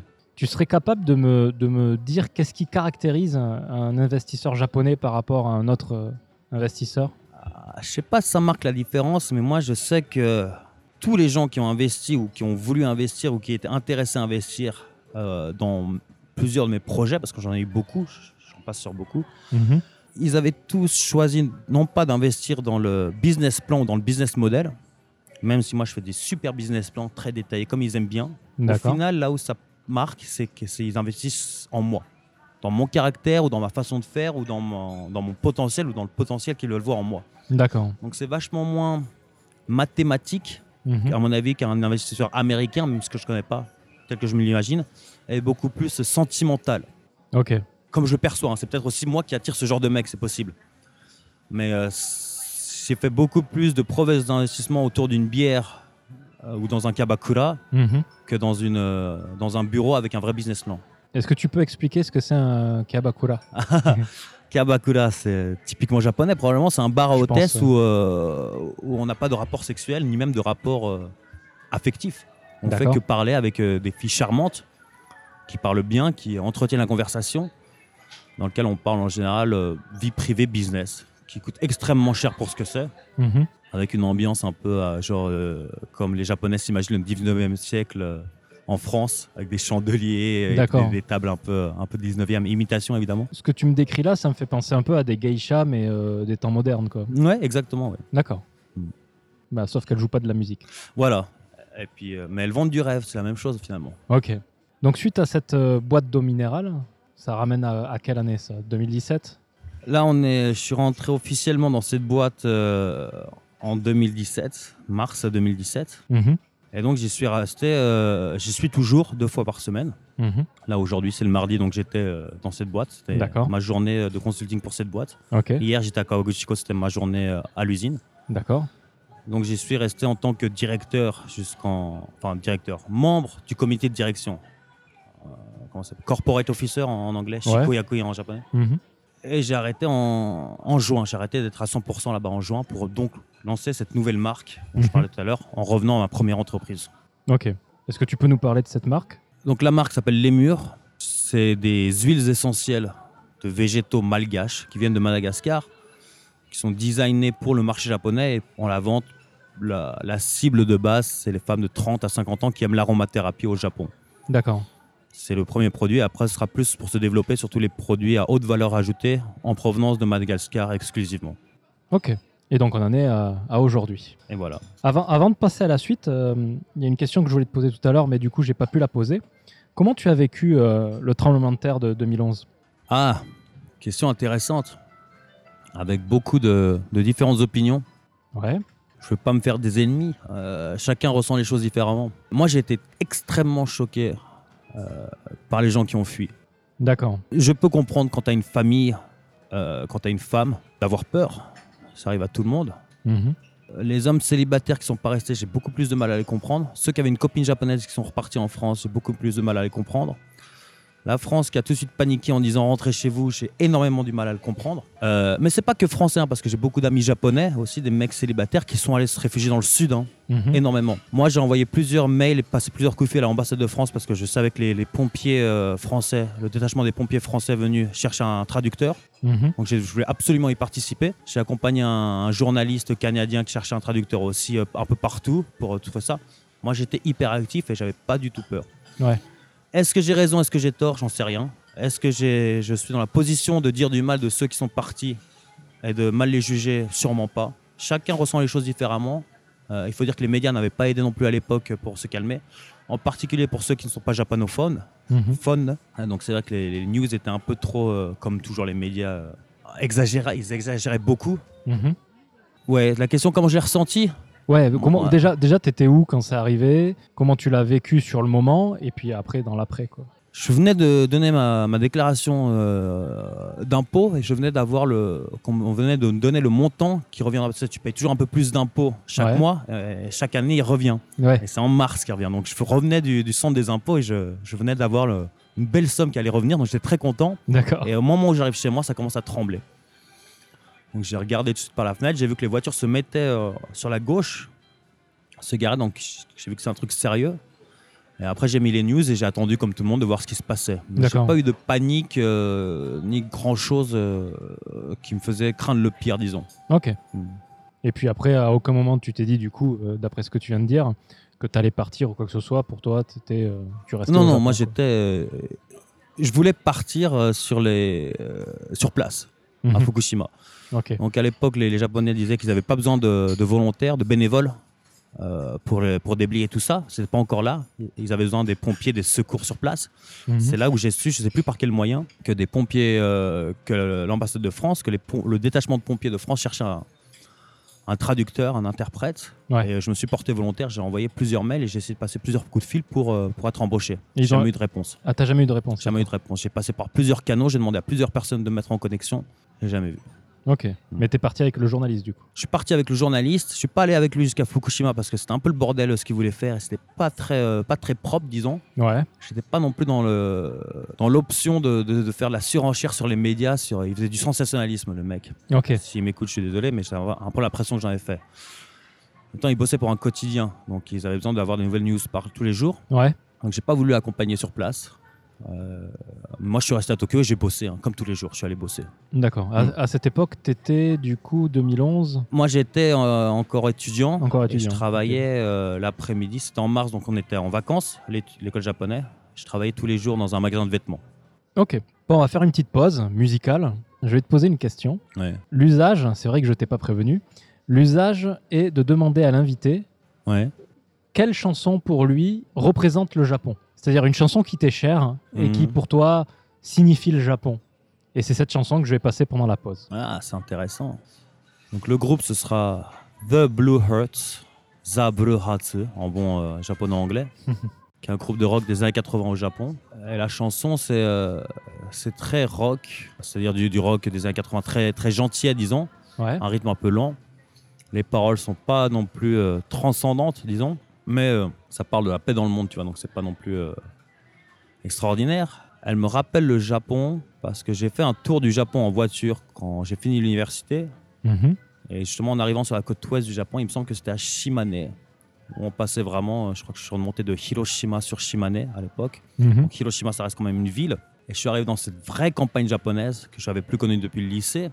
En écoutant cette chanson qui dit en gros euh, ne jugez pas les gens sur leur, leur couleur des yeux ou, du, ou de la peau. Mhm. C'est pas non plus un, super un- un profond.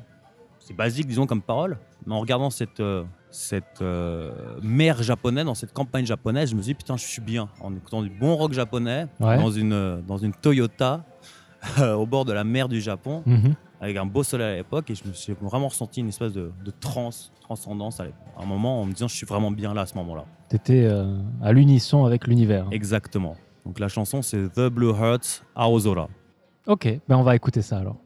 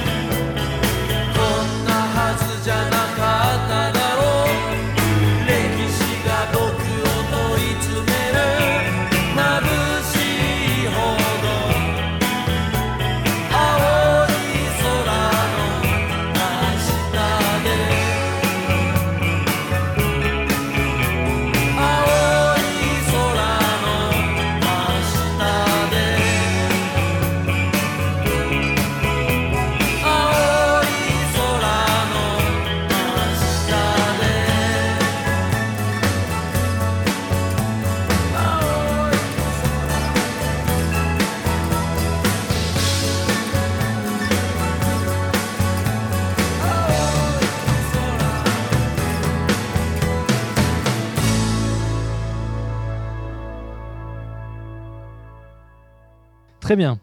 Donc, tout au début de l'interview, tu m'as dit que tu adorais le Japon. Ouais. Pourquoi? Enfin, qu'est-ce que tu aimes dans le Japon? Pour- Pourquoi tu restes au Japon? Étant donné que du business, tu pourrais, tu pourrais carrément aller en Afrique pour en Ouais. faire. Donc, pourquoi tu veux rester au Japon? Qu'est-ce qui te plaît tant euh, au Japon? Bon, l'Afrique euh, francophone, enfin ce que j'en connais, la Côte d'Ivoire, le Congo, Madagascar, ce sont des endroits que j'adore, où je vais régulièrement, où je pourrais vivre peut-être un jour. Mais ça reste un deuxième amour par rapport au Japon. Et en fait, je pense que j'ai beaucoup de défauts, mais l'une de mes qualités, c'est que je suis assez, euh, assez honnête avec moi-même, disons. Mhm. Que euh, je sais me, me juger à ce que je sais faire ou ce que je sais pas faire, à ce que je vaux ou ce que je vaux pas. Et je sais que si j'ai rest- j'étais resté en, en Haute-Savoie, d'où je suis euh, originaire, si j'avais suivi un parcours normal, je n'aurais jamais eu toutes les opportunités que j'ai eues aujourd'hui. Ouais. Donc il y en a toujours qui sont redevables à ton caractère, à comment tu es, évidemment, mais il y en a toujours une part indéniable qui est due à l'environnement Ok. ce qu'il y a autour de toi, ce qui t'a lancé. Et moi, j'ai eu énormément d'opportunités dans ce pays que je n'aurais jamais eu ailleurs. Mhm. J'ai su les saisir, ces opportunités, elles m'ont- elles m'ont été offertes aussi. Et je me vois très bien aujourd'hui euh, dans ma Haute-Savoie natale, euh, je sais pas vraiment, euh, être peut-être même agent immobilier ou même bosser à la chaîne ou être serveur. C'est comme ça que j'étais destiné à être. Et aujourd'hui, je me retrouve au Japon, serial entrepreneur, avec une belle vie, avec beaucoup de choses à faire, des beaucoup de motivation, euh, un cercle d'amis euh, formidable, Mhm. euh, une vie super bien remplie et une satisfaction quand même assez complète. Donc, plus que le Japon, le pays ou le gouvernement lui-même, c'est plus l'environnement japonais qui m'a offert tout ça pour moi. D'accord. Pour ça, je, je suis vraiment très redevable, j'ai l'impression. Mhm. Vraiment très content de, de tout ce qui m'a été offert ici. Donc, tu comptes pas du tout rentrer et tu penses rester au Japon euh, ad vitam. Oui, là pour l'instant, je suis vraiment sur le. Pour l'instant, prendre la nationalité, vraiment encore mieux m'intégrer. T'aim- T'aimerais prendre la nationalité? Oui, je suis en train de faire les, les démarches pour prendre la nationalité. D'accord. Donc, ça veut dire abandonner ta nationalité française? Oui. Et tu n'aurais pas de regret à abandonner euh, la nationalité française? Non.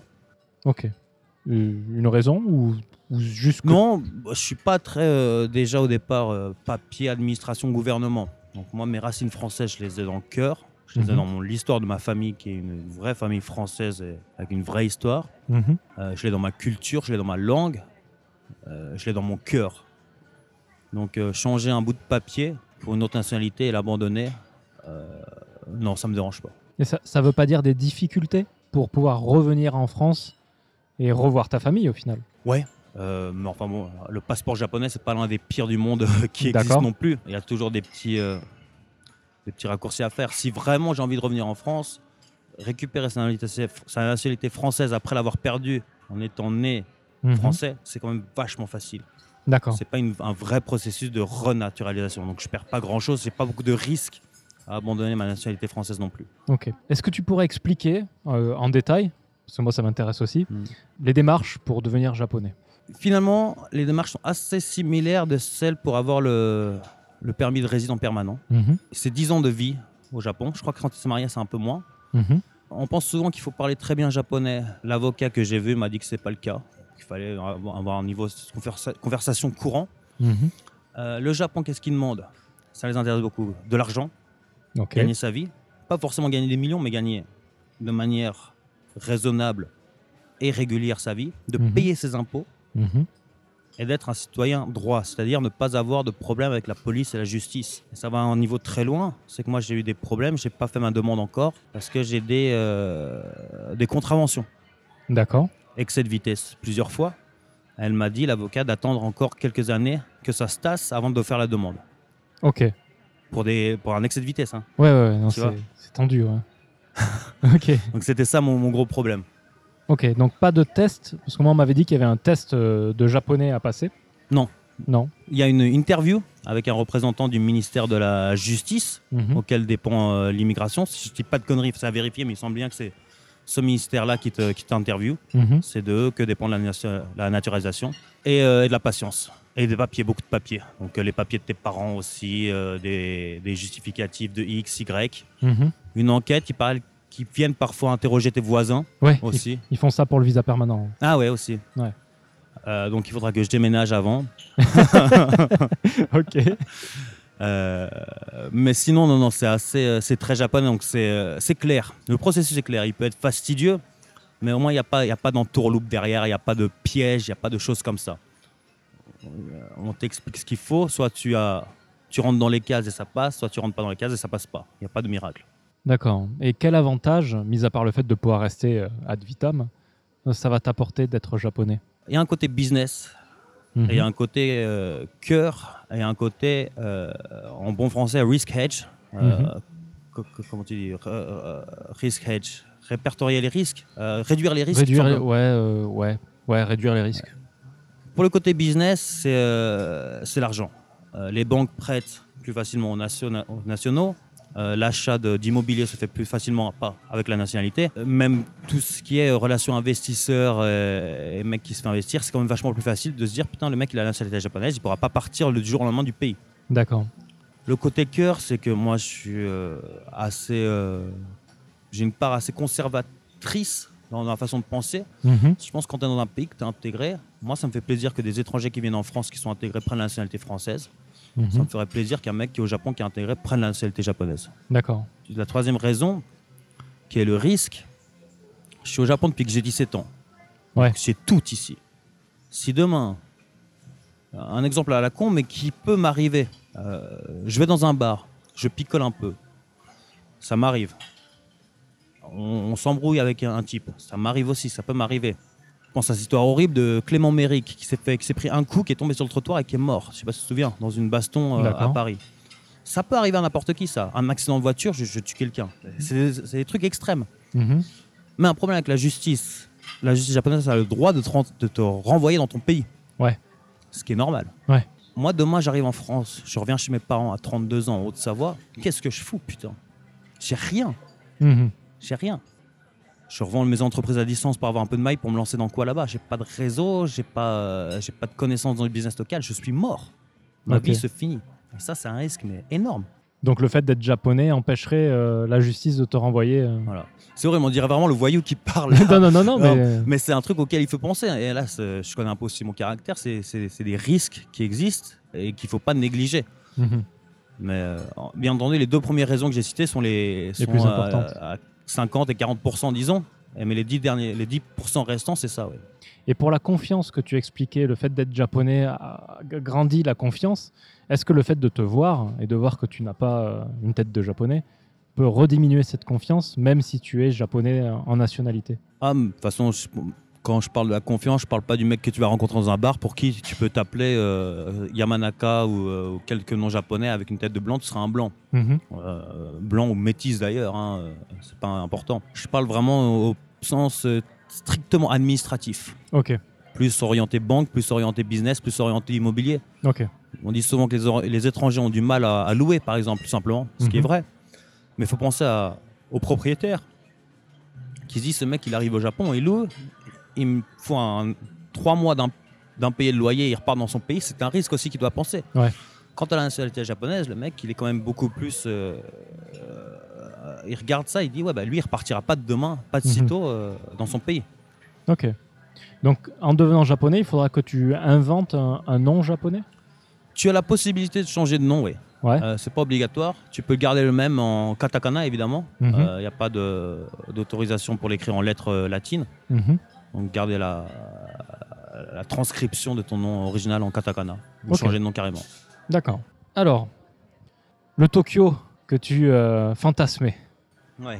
tu es finalement arrivé à Tokyo et ça fait euh, plus de 15 ans que tu vis maintenant. Est-ce que tu pourrais euh, me dire quelle est la différence entre le Tokyo que tu connais maintenant Ouais. et, et le Japon que tu connais maintenant et l'idée que tu t'en faisais quand tu es venu avec des étoiles dans les yeux au final? Hmm. Il y a énormément de choses. On va pas rester trois heures en parler non plus. Ouais. Je sais pas pourquoi le truc qui me vient le plus à l'esprit, je crois que c'est le cas de beaucoup de gens qui viennent d'arriver au Japon, qui veulent y aller, c'est que je crois qu'on a l'impression que les Japonais sont gentils Mhm. dans le fond. Et euh, aujourd'hui, moi, j'ai pas du tout cette impression. D'accord. Tu as des mecs foncièrement gentils partout. Euh, quand tu fais du business avec les Japonais, tu vois qu'ils sont pas forcément très gentils, Mhm. en particulier quand y a beaucoup d'argent en jeu ou comme ça. Et euh, en particulier dans une entreprise japonaise, dès qu'il y a une relation sociale d'aîné à cadet qui, qui s'impose aussi, Mhm. il y a beaucoup moins de gentillesse. Donc le japonais, et c'est pas un défaut pour moi, c'est au contraire une qualité, n'est pas aussi gentille euh, qu'on le dit.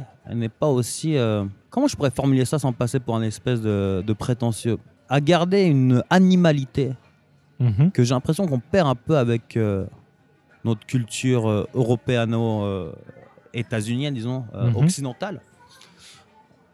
Elle peut se traduire par beaucoup de choses, par exemple une proximité avec la nature, tout simplement. Moi, j'apprécie beaucoup. Euh, une proximité avec des vieilles valeurs euh, familiales, euh, Mhm. des vieilles valeurs de clan, des vieilles valeurs de d'aînés à cadets, comme je viens de dire. Donc, c'est des valeurs qui sont pas très, très ouvertes humainement, et pas très gentilles dans le fond, finalement. Ouais. Mais pour moi, c'est une qualité plus qu'un défaut, mais c'est pas ce que j'imaginais quand je suis venu, tu vois. Ok. Quand tu dis que dans le business, ils sont pas très gentils, Ouais. en termes de pur business, ce, Mm. ce serait quoi en fait? C'est-à-dire, quand il y a une grosse somme d'argent en jeu, comme tu disais. Les Japonais, ils, ils arnaquent les gens. Euh, ils mentent. Mhm. Je l'ai déjà vu plusieurs fois, j'ai déjà expérimenté aussi. Ils ne payent pas.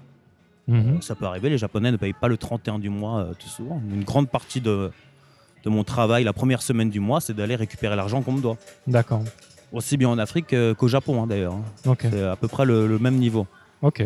Il peut te faire un coup à l'envers, il peut te dire qu'il va bosser avec toi et te reprendre ton. On m'a déjà volé, des, des business plans et des business models qu'on allé montrer ailleurs. Mhm. Euh, on m'a déjà euh, tiré des employés qui bossaient pour moi à l'us- à l'usine d'eau euh, par un type euh, qui était censé être un partenaire, D'accord. qui en a débauché 3-4. Non, non, c'est du business, c'est du capitalisme hein, en fait. Ok. Euh, donc ils sont pas devenus la- à une époque la deuxième économie mondiale euh, en étant des bisounours les mecs. Hein. Ouais. Faut pas se leurrer.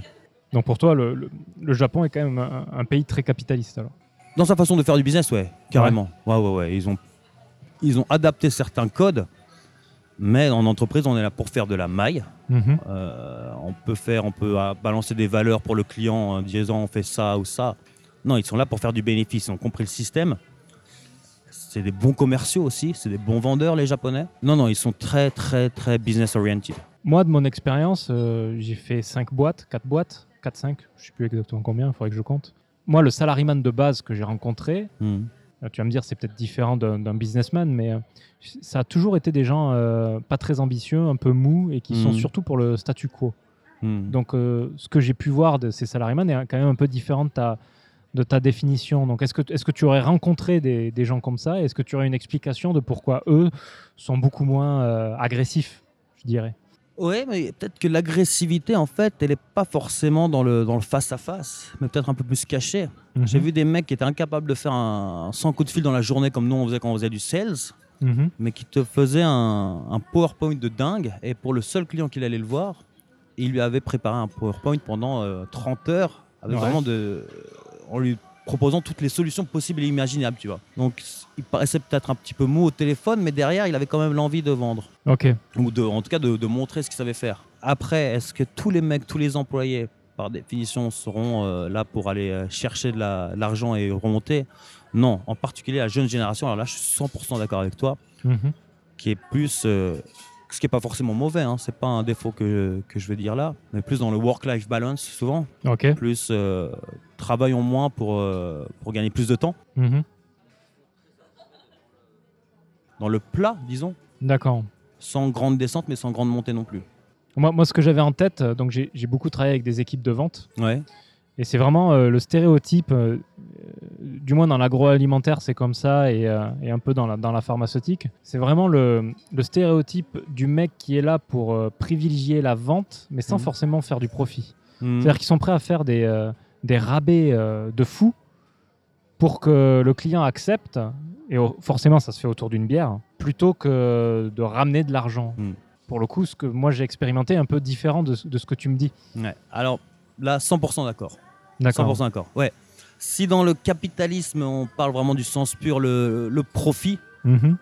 donc c'est-à-dire euh, euh, des gros chiffres de vente et un coût minimal, euh, non, là, l'optique, elle n'est pas du tout là. Ça, c'est vrai. D'accord. Il y aura des gros coûts et des ventes euh, assez faibles. Donc moi, je parlais plus dans le, dans le système de, de vendre beaucoup et de vendre plus à chaque fois. D'accord. Mais ça, là, la, la recherche du profit et le et la comment tu pourrais dire ça, la, la logique de privilégier des Du, profit, des, tout des- simplement. ouais, des- des projets haut profit plutôt que Mhm. faire les choses vite et bien. Non, ça, ça, je suis à 100% d'accord, c'est un gros problème ici. ouais. Ok. Donc là, tu m'as parlé euh, de la gentillesse des Japonais. Ouais. Ou de la non ou de la non-gentillesse. Du coup, est-ce que tu aurais euh, d'autres différences euh, Entre ce que j'imaginais avant de venir et, euh, et quand je suis arrivé. Ouais. Ça va être un peu en contradiction de ce que je disais. mhm, Mais je, me, je me concentre un peu sur la. Non, c'est pas vraiment en contradiction. J'ai eu deux chocs en trois étapes. Donc, mhm. Phase 1, choc, phase 2, choc, phase 3. Donc deux chocs, trois étapes. La première étape, c'est que je pensais que le Japon était entièrement urbanisé. Ok. Je suis arrivé, j'ai connu Fukui, j'ai connu un- une campagne. Et là, c'est mon premier choc. Je me suis dit, non, en fait, il y a une vraie campagne, il y a une vraie nature, il y a des gens proches de la nature. Moi, j'étais en Haute-Savoie, on n'allait pas faire des, des balades en montagne quand on était en Haute-Savoie. Et pourtant, avec ça, hein, euh, à Fukui, on allait faire des balades en montagne entre potes, entre mecs. tu vois. Euh, donc, c'était vraiment un truc assez proche de la nature. Mhm. Donc ça, c'était mon premier choc. Après, je suis revenu à Tokyo. Donc, j'ai, en connaissant l'urbanisation et la campagne, je me suis dit, ils sont quand même proches de la campagne. Et maintenant, qui me, c'est probablement l'âge qui fait ça, que j'aimerais bien me faire un, retour à la nature, tu vois. Probablement mes racines savoyardes qui me manquent. Mhm. Je me rends compte qu'en fait, finalement, la nature, elle n'est pas tellement présente ni assez protégée au Japon. Euh, et qu'on perd beaucoup euh, du Japon avant-guerre essentiellement, où les gens font, ils bouffaient du lapin. Maintenant, trouver un Japonais qui bouffe du lapin, il n'y en a plus. Mhm. Moi, euh, j'aimerais avoir le permis de chasse au Japon, j'aimerais chasser au Japon. Euh, trouver des mecs, des chasseurs encore vivants euh, pour partager cette passion, c'est difficile. Ok. Donc il y, y a toute une... c'est un peu en contradiction parce que je parlais de l'animalité qui est un peu restée, mais qui quand même continue à se perdre.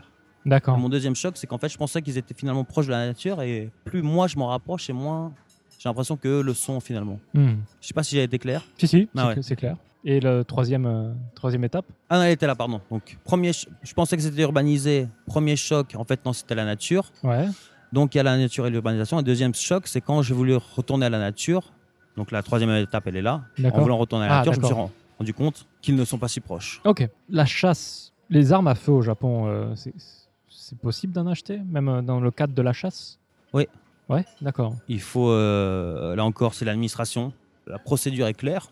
Mhm. Ça demande du temps, euh, de l'investissement financier et temporel, mais euh, c'est possible. ouais. D'accord. Ok. Je ne savais pas du tout. Ah ouais, ouais. Si, si, il y a une grande tradition ici des, des Matagi, des gens du Nord qui chassaient l'ours à l'époque Mhm. à la lance. Aujourd'hui au fusil quand même. Oui, quand même. heureusement pour eux. Mais les mecs, ils sont en problème parce qu'ils ont, ils ont moyenne d'âge, c'est 60 ans, tu vois. Mhm. Ils sont plus jeunes euh, parce que ils ont plus de jeunes dans leur campagne déjà au départ, mais en plus des jeunes qui veulent chasser, en plus l'ours, ou même le sanglier, il y en a plus beaucoup.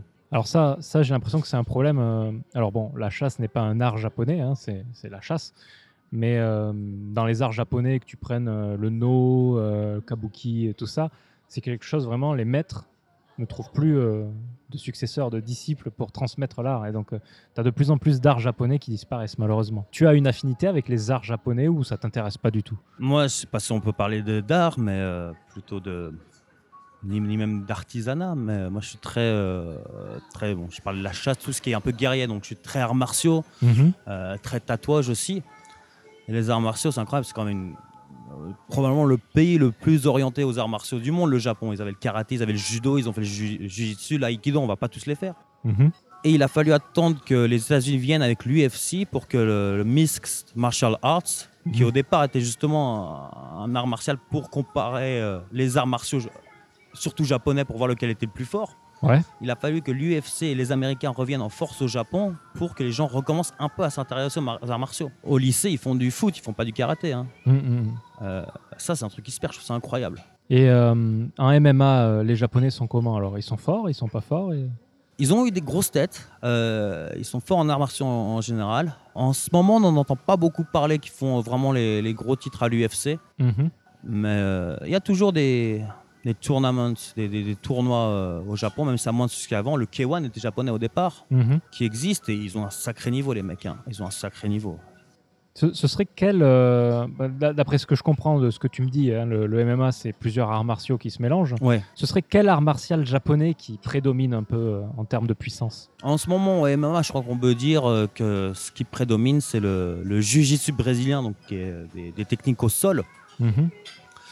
Qui est en fait du jiu-jitsu japonais qui a été réadapté à la sauce brésilienne par des émigrés japonais au Brésil. Donc c'est pas vraiment japonais, même si c'est d'inspiration japonaise. Mhm. C'est plus un art martial brésilien. Mais en ce moment, je dirais que le MMA, c'est le sol. Ça se joue énormément au sol. D'accord.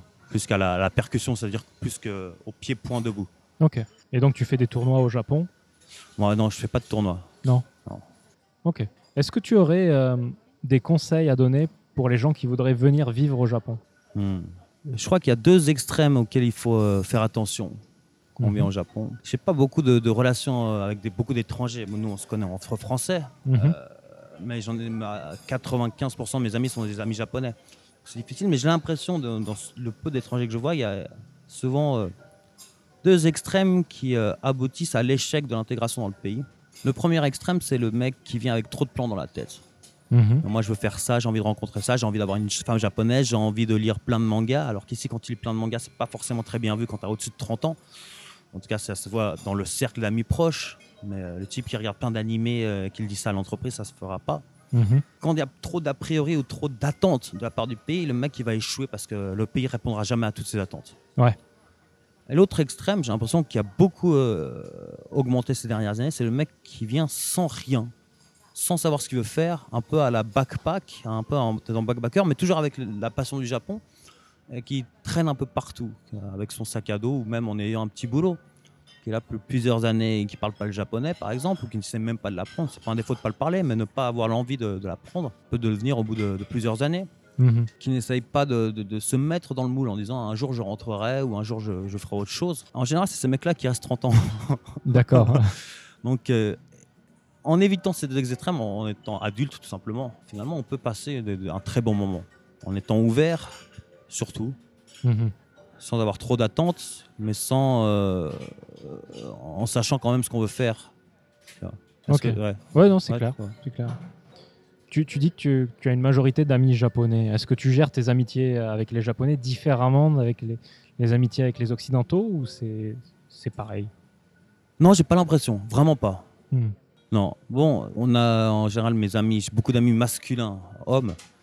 On a surtout un autre âge, moi j'ai j'ai 32 ans, donc on, on commence à avoir des valeurs et des, des- pas des principes, ouais, des valeurs Mhm. qu'on retrouve dans nos propres amitiés. C'est un peu le reflet de nous-mêmes, donc on, on se ressemble tous assez. Donc ça vole pas très haut nos conversations, hélas. D'accord. donc c'est une bande de potes Mhm. euh, masculins évidemment. Ça tourne autour euh, bah, de ce qu'on appelle aujourd'hui euh, chasse, arts martiaux, picole et gonzesse. tu vois. Ok. Donc qu'ils soient blancs, euh, j'ai beaucoup d'amis, une grande- beaucoup d'amis dans la communauté africaine, Ouais. africaine francophone aussi au Japon, qu'ils soient français, africains francophones ou même anglophones d'ailleurs, Mhm. ou euh, japonais, c'est c'est les mêmes valeurs et c'est le, les mêmes, euh, le même genre de gars. Donc on s'entend tous très très bien. Ok.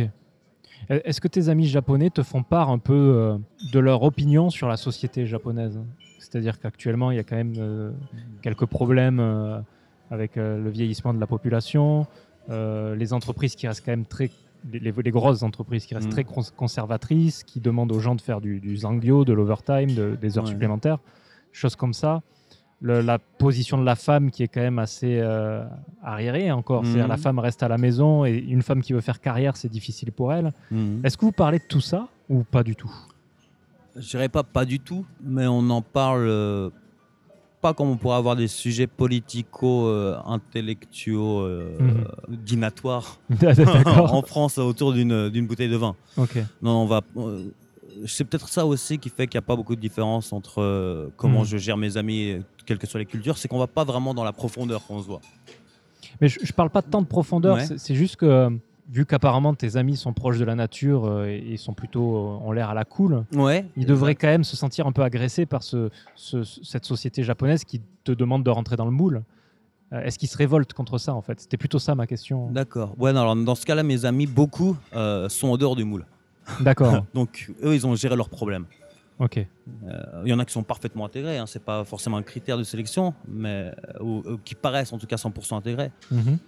mais euh, la plupart n'en sont, sont à l'extérieur de toute cette euh, cet effet boule de neige euh, justement on- on- la boule grandit grandit et, et- et descend la vallée pour arriver Ouais. dans le ravin là non ils sont ils sont extirpés de là dedans Et ils le vivent pas mal. Ils le vivent très bien comme ça. non ils le vivent très bien ouais. Ok. Très bien. Avant de nous quitter, j'aurais une dernière question à te poser. Ouais. Est-ce que tu aurais une œuvre, que ce soit. Donc je sais que ça fait un peu redondant avec la musique si tu donnes une œuvre musicale, mais une œuvre à conseiller aux auditeurs, une œuvre japonaise, que ça soit un livre, que ça soit un film, tu peux re- de- re- reconseiller de la musique, ce que tu veux, mais un- une œuvre qui tu penses pourrait être euh, intéressante aux auditeurs euh, pour mieux connaître le Japon. C'est marrant parce que la question n'était pas préparée. Donc, j'ai probablement quelque chose de meilleur à froid à proposer, mais là, à chaud, le premier truc, quand tu me parles, moi, j'ai euh, Yukio Mishima qui me vient à l'esprit. D'accord. J'aime beaucoup Yukio Mishima. Pas forcément ses livres qui sont excellents, mais c'est pas pour moi le meilleur auteur non plus. J'aime beaucoup sa vie. quand même. Mhm. Un type qui était un homosexuel refoulé, euh, faible de corps, faible d'esprit, qui s'est forcé à devenir fort et qui est tellement rentré dans son délire qu'à la fin s'est fait un seppuku pour un type qui n'était pas forcément euh, politicard au départ. Mhm. Et lors de son dernier discours, d'ailleurs, on dit qu'il était tellement hué, il l'a fait devant l'armée, il était tellement hué que personne ne l'a entendu et il s'est fait seppuku pour rien. Alors que c'était un artiste hyper respecté. Alors, il y, a- il y a certaines personnes qui ont dit qu'à ce moment-là, il, avait essayé de faire un coup d'État qui a raté. en fait. Ouais, mais euh, il est pas con le type, il savait bien qu'il y avait quatre personnes derrière lui. Il y allait pour la, pour la gloire. En fait, il était tellement rentré dans son délire. en- Il avait un corps à la fin hallucinant, le type. Il faisait de la musculation à fou, alors qu'il était quand même malin au départ. Mhm. Et pas du tout orienté ça. C'était un, un grand intellectuel. Et donc, c'est cette vie qui me paraît euh, a- a- assez, euh, assez japonaise au final. Je ne vais pas te l'expliquer en profondeur, mais je trouve que c'est un bon représentant du Japon dans tous ses, ses extrêmes. Et aussi, tu peux faire des parallèles dont on parlait un peu ma vie aussi avant. Moi aussi, j'ai beaucoup évolué dans ce, dans ce pays. Mhm. Peut-être que moi aussi, j'ai une part de Yukio Mishima en moi où je vois beaucoup dans mes rêves et passer dans la réalité. D'accord. Je me forge une, une personnalité que je n'aurais peut-être pas, tu vois. Et euh, l'œuvre de Yukio Mishima, la première qui me vient à l'esprit, c'est, euh, comment tu dis en français Kamen no Kokoraku, je crois que c'est en japonais. La confession du masque, si je le traduis euh, Mhm. comme ça. Ouais. Ouais, probablement, je crois qu'ils l'ont traduit dans, dans cette façon-là. Où c'est, euh, il me semble qu'il le définit pas comme autobiographique, je crois qu'il le définit comme un roman, mais qui est euh, quasiment à 100% autobiographique, où tu vois justement tout le, le malaise du gars, et, et quand tu Mhm. connais sa vie derrière, Ouais. je le trouve euh, très japonais. D'accord. Ouais. Ok. Est-ce que tu aurais euh, un message à passer personnel? C'est-à-dire, où est-ce qu'on peut te retrouver? Est-ce que tu as un Twitter, un Facebook? Est-ce que tu veux parler de ton business pour que les gens puissent acheter quelque chose ou Est-ce que tu... Voilà, c'est c'est l'instant promo personnel. Non, moi je vends bien, donc j'ai j'ai pas besoin de vendre. D'accord la, la cible francophone n'est pas mon, ma première cible. Est-ce qu'on peut me retrouver sur. Je fais pas Twitter, je fais pas Instagram, je fais pas tout ça. Donc sur Facebook, Mhm. j'y suis sur le nom Hugues et mon deuxième prénom euh, Théo, D'accord. euh, avec un espace entre les deux. Ok. Donc, Hugues Théo sur Facebook. euh, si les gens veulent m'ajouter, c'est c'est bien sûr, c'est bienvenu. Ok. Le message euh, sera passé. Très bien. Ben, merci beaucoup pour ce soir. Merci pour ton temps. Euh, ben, pour ton temps surtout. Et puis, euh, ben, je, je te dis euh, à la prochaine fois. Merci, bonne continuation. Au revoir.